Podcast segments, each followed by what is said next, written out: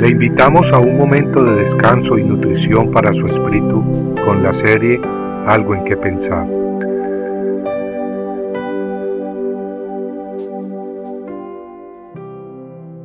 Buscar la paz con todos y la santidad, sin la cual nadie verá al Señor.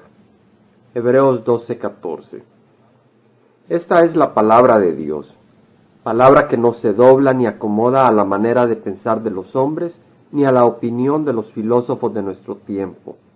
Esa palabra que nunca falla y se cumple siempre nos dice que sin santidad nadie verá al Señor. Pero ¿cómo podemos buscar y obtener santidad si no sabemos su significado? Pues bien, la palabra usada quiere decir pureza, consagración. Ser puros quiere decir estar libres de contaminación, estar libres de impurezas y Dios desea que seamos puros. Su voluntad es que nos deshagamos de todo aquello que contamina el alma y contamina a otros. En Santiago 1.21 leemos, desechando toda inmundicia y todo resto de malicia, recibid con humildad la palabra implantada que es poderosa para salvar vuestras almas.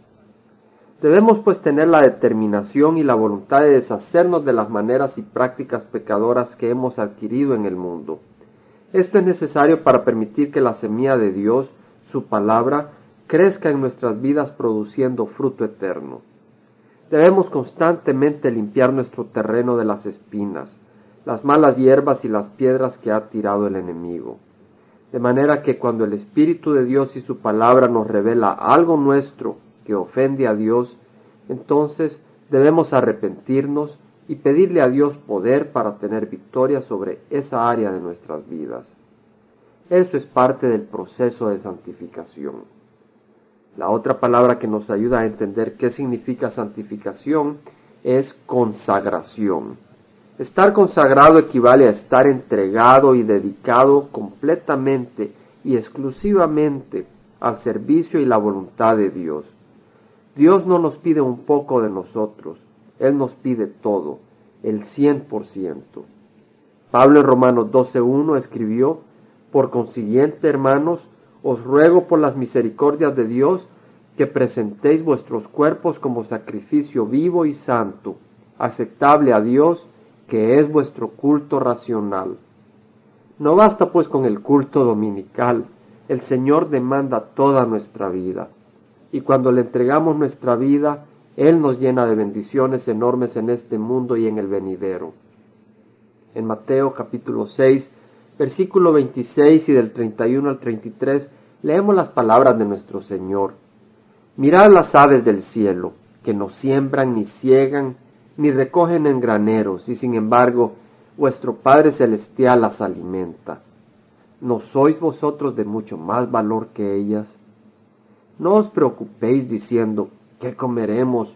¿O qué beberemos? ¿O con qué nos vestiremos? Porque los gentiles buscan ansiosamente todas estas cosas, que vuestro Padre Celestial sabe que necesitáis todas estas cosas. Pero buscad primero su reino y su justicia, y todas estas cosas os serán añadidas. No preocuparse no significa ser perezoso y esperar que todo nos caiga del cielo al contrario, debemos aplicarnos en nuestros trabajos para dejar un buen testimonio del Dios al que servimos. Pero no debemos estar absorbidos y preocupados en las cosas materiales como si Dios no existiese. Él es últimamente la mano que nos provee de todo lo que necesitamos. Y si ponemos nuestra fe en Él, nunca nos desamparará. Entonces somos libres para hacer su voluntad sin temor. No debemos pues temer entregarnos completamente al Señor, buscando su voluntad y su justicia, compartiendo su amor y verdad en este mundo. Al hacerlo, Él nos cuidará como un Padre infinitamente bueno, misericordioso y grandioso, cuida a sus hijos. Compartiendo algo en que pensar, estuvo con ustedes Jaime Simán. Si usted desea bajar esta meditación, lo puede hacer visitando la página web del Verbo para Latinoamérica en www.elvela.com. Y el Vela se deletrea E L B de verdad, E, L, A, donde también encontrará otros materiales de edificación para su vida.